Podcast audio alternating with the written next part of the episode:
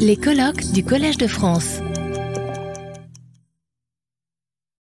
All right, I think uh, team research partnerships, we did give the climate folks a run for their money, so, so great job. Okay, so, uh, uh, so, so I have the, um, uh, you know, uh, the, the opportunity now to tell you a little bit about extending these research partnerships. You know, since morning you've been hearing about a lot of these research partnerships. You heard how these, this one was built up. What I want to turn, the, uh, turn to now is what we call institutional partnerships, which is kind of extending the concept of a one-off partnership to something which goes a little further from that. This is also something which is very close to my heart because uh, we started uh, we owned this for the longest time in the policy group, which, uh, um, which I was hired to to kind of try and set up. A lot of people think of the policy group as the as the group that does evaluation summaries or scale ups. It's all, but it's also the group that is responsible for managing almost all the funding initiatives of JPAL, and all of these are responsible for funding research. And similarly, on the research side, the institutional partnerships I think benefit a lot on the research. Okay. Uh, so uh, I think this example is also a fun example because a lot of people ask why does JPAL celebrate this? You know, why are we celebrating our at 20? Now, part of the a huge part of the reason is actually to thank all the partners, which I'll do in a little bit. But part of the reason is that we also use these anniversaries to think about what should JPAL be doing more, what should we be doing less, what we should we being uh, what should we be doing differently. And institutional partnerships is something that came directly out from JPAL at 10. And I, and, and I hope you will see uh, why that is. I also have nine or 10 slides about what JPAL at 30 could look like, but we don't have time for that. But my hope is that over the course of this one year, we will narrow it down. And 10 years from now, we'll be telling you some stories like that. Okay, so what is an institutional partnership? An institutional partnership goes beyond an individual research partnerships. It's a direct relationship between JPAL and an implementer rather than a relationship between a researcher and an implementer. Uh, it's focused on not just research, but also on training, policy, and scale-ups.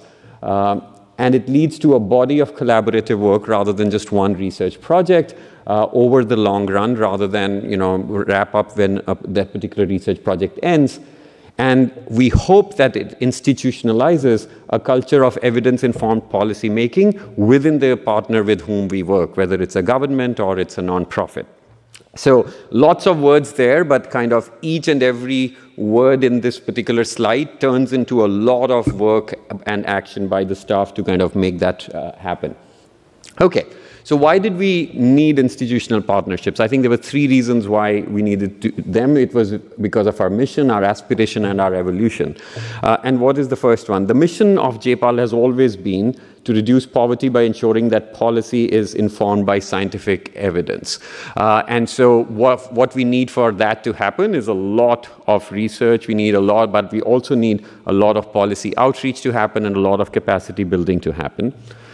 Uh, the second is aspiration. This is the first bit of the slide that Abhijit showed you in the morning. So now imagine us in 2012 when we were preparing for JPAL at 2013, um, as Abhijit has mentioned earlier, when we were talking to the Jameel family, uh, we had set a target for ourselves of $100 million, uh, sorry, 100 million lives reached. And so here we were in 2012 looking up and, you know, we had ac accomplished what we thought, what, what I actually personally think was huge. We were at 63 million people reached. But then that's when we started introspecting how, how are we working? And in the first 10 years, most of the work that we did or most of the uh, research at least that we did was with nonprofits. We had the Seva Mandirs of the world, the Prathams of the world, and, and lots of other nonprofits with whom we were working. Uh, we were also working on individual projects with government, but it was still mostly NGOs.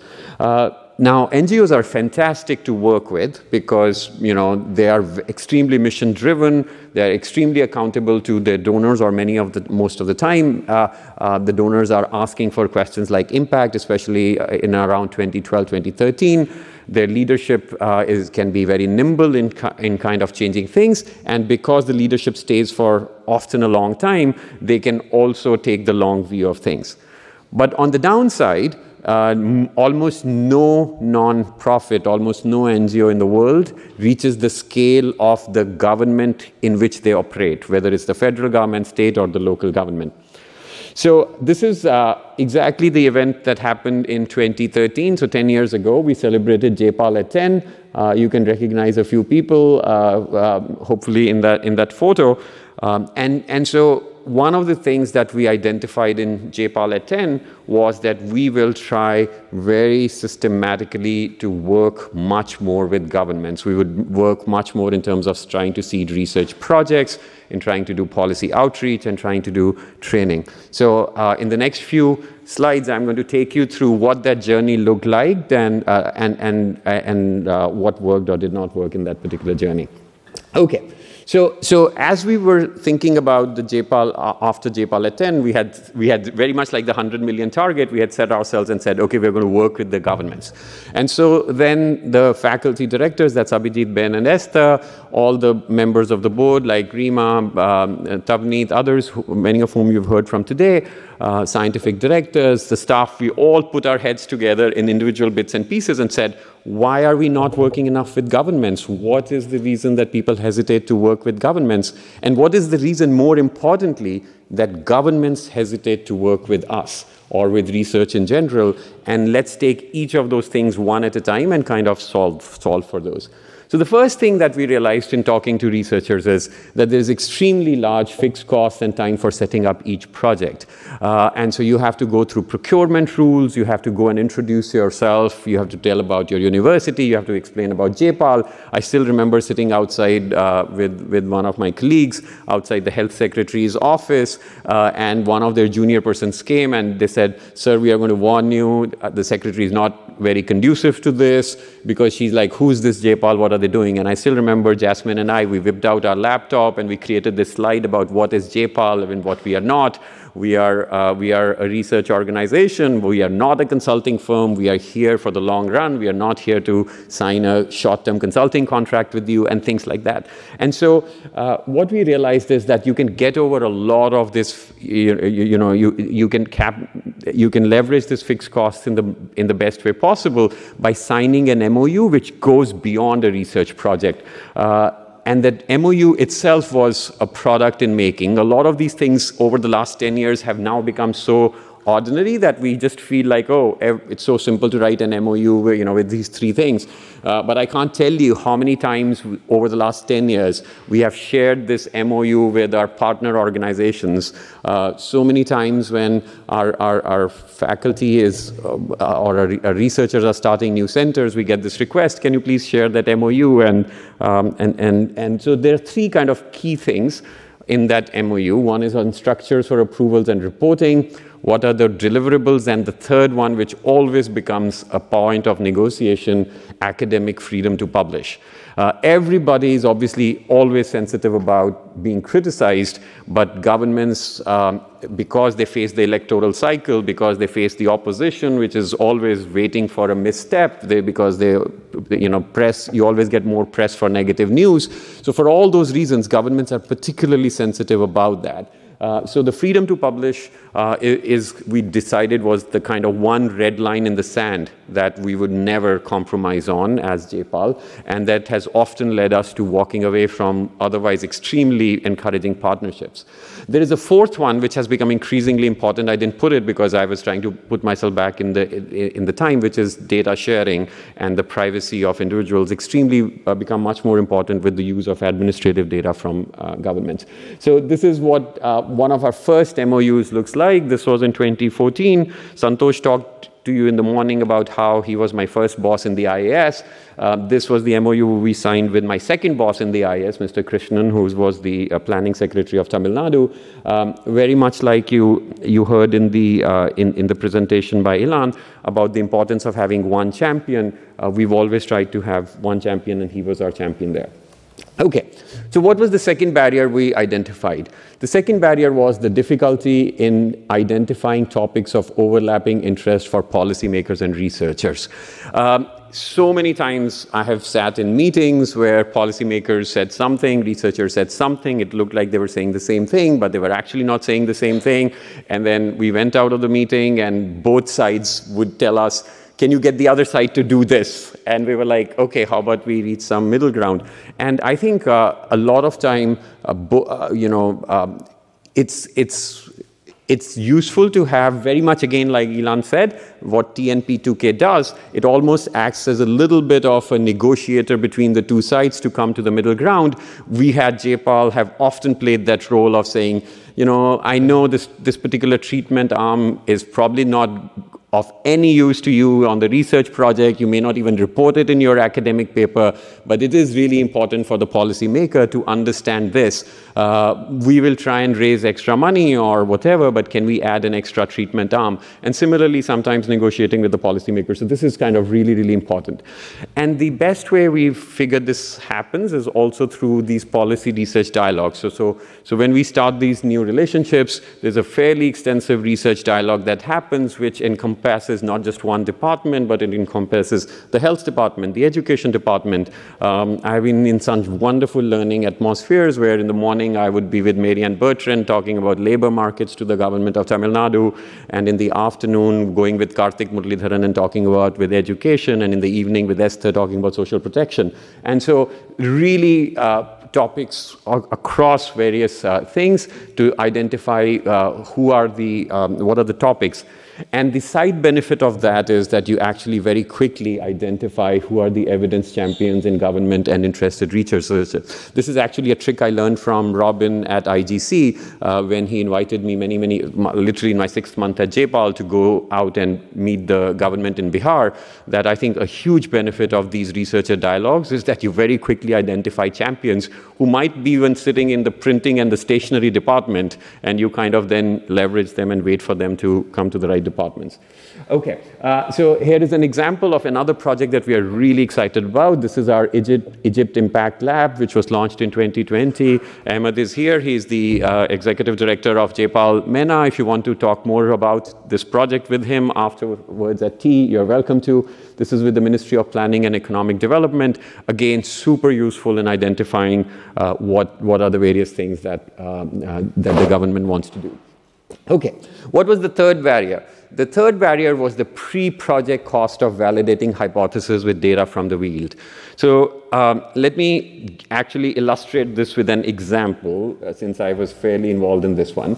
So when we started the project with government of Tamil Nadu, uh, they were about to launch a massive advertising campaign about breastfeeding. Uh, you know, very much like other LMICs, uh, you know, people just invest in these baby powders and baby milks in, because there's this sense that that is much more nutritious than mother's own milk. And so the government was about to launch this massive campaign uh, targeted at the, at the mothers. And so what we did was, uh, this is um, Jessica Leight and Simone Schaner, two of our researchers, uh, they said, they started asking the question from the government, they said, how do you know that it's the mother that you really want to target. Who makes these intra household decisions about breast milk versus others? And so what we did is we did a field survey where you know, Marianne Bertrand said, I want to know, you know, th there was this whole question about skilling gap, about, you know, uh, why do people not take up the jobs when they are available? Is it because of misinformation? Is it because people don't like the jobs? So we did a joint survey for a, bund, for a number of research topics, which was including labor markets, including this one. And surprises of surprises, when you ask the households, you ask the mothers, why are you giving uh, the baby the breast milk? Guess who she says makes the decision? It's not her, it's not the husband, it's the mother in law. And so she says, Well, I'm doing it because I have no choice. My mother in law tells me that you need to buy this milk and give this milk to others. And so you think about it, right? It completely changes who you are targeting, what you are targeting. You could have invested in this program, you could have invested in this RCT, found zero results, not because of anything else, but because you were just, your hypothesis was completely wrong, that it's the mother who's, who has agency over her own decisions. So uh, this has been super useful over the years. We've learned to combine this with administrative data. Governments sit on a lot of administrative data, can give really, really cool insights about what's happening in the field. Uh, and uh, one of the, uh, one of the um, things that we also did in response to this was to, over the years, give a grant of up to $75,000 for running pilots. And these pilots are meant to uh, get, glean a lot of this data. Okay, what was the next barrier we thought uh, of working with governments? This was hesitation by governments in collaborating on high stakes project. Again, a sense that you know, researchers are here for the short run. Uh, they will come, they will do one bit of research, and then they might leave. Uh, and then what happens later? Uh, so I think building trust, I don't even need to talk about this. You've already saw, saw the example so beautifully illustrated earlier by Elan and Rema on how over a, year, over a period of 15 years, they built this trust, and because of that, they were able to do these really exciting projects. I would give you another example here. Uh, so you already saw the Raskin ID cards project. But in the state of Punjab, uh, um, which is another state where, uh, uh, which is my home state and where we built another partnership, uh, you know, two really complicated topics. Cutting electricity subsidies for, un, you know, groundwater pumping and stubble burning projects which are really hot potatoes, extremely political projects in, uh, in, in, India and in the state of Punjab. And literally, we were able to launch RCTs because the government saw us as the trusted partner. Okay, what was the next barrier? The next barrier is this one which would not come as a surprise to you, that there is huge project risk due to change of governments or transfer of officials. Uh, this is a simple one to explain. Institutional uh, partnerships allow you to build connections with multiple policymakers rather than just one or two in that particular department. Uh, and a great example of that is, uh, again, you know, I'm connecting this to Michael Greenstone's thing. He talked to you about emission trading in Gujarat. They are also that same exact team, Michael, Rohini, Nick, etc., are taking that project to Punjab. They started the conversations with the government of Punjab in the previous government. The government changed last year, so you had a whole slot change of government. Really opposing governments came to power, and still the ETS project is on track. So I think it's a testament to building institutional partnership, or one of the reasons it's carried on.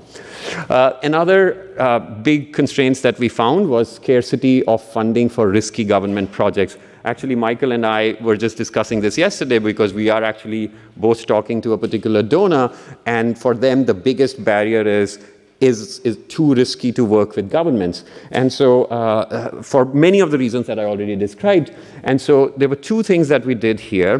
One was whichever governments could afford it, we have been really encouraging them to start uh, is, is, to establish innovation funds. So about 12, 11 years ago, Tamil Nadu started one. You heard yesterday about the $300 million that the, the, the Spanish uh, government has set aside. Not that we asked them or we would have ever succeeded in that much money. I'm sure we suggested it or something happened, but uh, uh I am not taking credit for that. Uh, but, but there have been many other governments where we have tried to encourage this. And it's a way, it also encourages the civil servants to submit applications for innovative ideas and know where to submit that idea to. So we have a number of go governments whom we are working with who have created these innovation funds. In addition to that, uh, uh, Abhijit and I co-direct a program called Innovations in Government Initiative, uh, which also was born out of JPAL at, 20, at JPAL at 10, which has given money to dozens of projects, many of which have been scaled up, including the Mexican court program uh, for arbitration, which we are actually very, very proud of. Similarly, our North America office has the state and local in, um, uh, initiative, again, directed at state and local rather than the federal government. Numerous success stories there. Okay, uh, another, another barrier that we realize quickly happens is that government programs suffer from a lot of implementation problems. Uh, and, and, and the reason for that is simply because oftentimes the, the, the, champions and the people who are introducing new programs are based in the state capital, whereas the implementations happens not just at the district level, but literally at the village level. Information flows slowly, information flows imperfectly, and people have a vested interest in not providing full information. And so we were in this situation where people would uh, people would say that I want to report this, but what is the what is the way to report these implementation issues? Because our surveyors can see this in the field. You know, uh, a fingerprint device which was supposed to be installed hasn't been installed. Even if it is installed, the SIM card is not working. But if you ask the people in the state capital, everything is hunky dory. So uh, we created these standing structures. Abhijit talked about the standing committees earlier when he was talking about the advisory committees. Uh, but that, along with trying to strengthen the M&E system systems has been extremely successful uh, in doing that. And then example of here is actually Esther's work on the old age pension scheme. Uh, Abhijit again referred to this in the morning. Very early on, when Esther and her research team was looking at the old age pension scheme, they figured out that many people who were eligible for this scheme were not receiving the scheme for, for, for multiple reasons, which I won't go into today. But so even before any other research started, we were able to report this back to the government. And when we did that, they actually fixed it and they announced it in the budget that they're fixing it. Uh, the, the next one is limited bandwidth to respond to non project requests. And by bandwidth here, I mean the bandwidth of the researchers. Uh, every time you start a research project, I would say five or six requests come which are completely unrelated to the research project. Extremely hard for a researcher to do on their own, uh, but you know, if you have shared resources, then you can use them for field service, for cleaning up administrative data, uh, um, for creating dashboards for them, becoming members of advisory boards. Uh, here are a couple of examples of how we have done it in SEA as well as in Tamil Nadu. And then the last uh, barrier that we were trying to tackle is the one about uh, investing in continuous capacity building. Uh, I think a lot of the governments actually request that, that can we have capacity building efforts for you by, uh, uh, for, not just for at, at different levels, and again, as a shared service, it is much easier to do. And we've done that from top level down to the, to, to the final level. And again, don't have to explain this. You saw the example of EDEP. Okay, so, uh, um, so I'm going to uh, end by just showing you the example, giving you this one example, which is very close to my heart. Actually, this is the, this is the point I talked to you about institutionalizing a culture of evidence-informed policymaking within the entity itself. So you heard these other examples yesterday of EDE, the, of FEED, uh, and I told, talked enough about government of Tamil Nadu, but let me give you this final example. So this is uh, this, this person standing right next to President Obama is Kelly Bidwell. She was an IPA employee. Later, uh, she joined J-PAL North America. And so the Obama White House wanted to use much more of evidence in decision making. And at J-PAL, we were able to hire Kelly Bidwell and embed her in the White House. You know, sometimes the, the exact constraint, like Santosh told you, is they just needed a few people, but it would have taken them forever to hire, get approvals for the process. J-PAL was able to hire, uh, send Kelly Bidwell, embed her there, and uh, you know, Biden administ- uh, after that, the Trump administration came. Now the Biden administration came. So three administrations changed and Kelly Bidwell is now the director of the Office of Evaluation Service, or OES, at the General Services Administration. So that particular institution we have we helped create has survived all of us. So, uh, um, so, so this is the slide I showed you earlier. Uh, I think uh, you know part of the reason we were able to get to 600 million on Abhijit's slide uh, has been due to these institutional partnerships, and I think they will continue to be a huge part of uh, uh, part of this thing uh, going forward. So, so with that, uh, thank you very much for your support, and, uh, uh, um, and, and thank you for attending this event as well.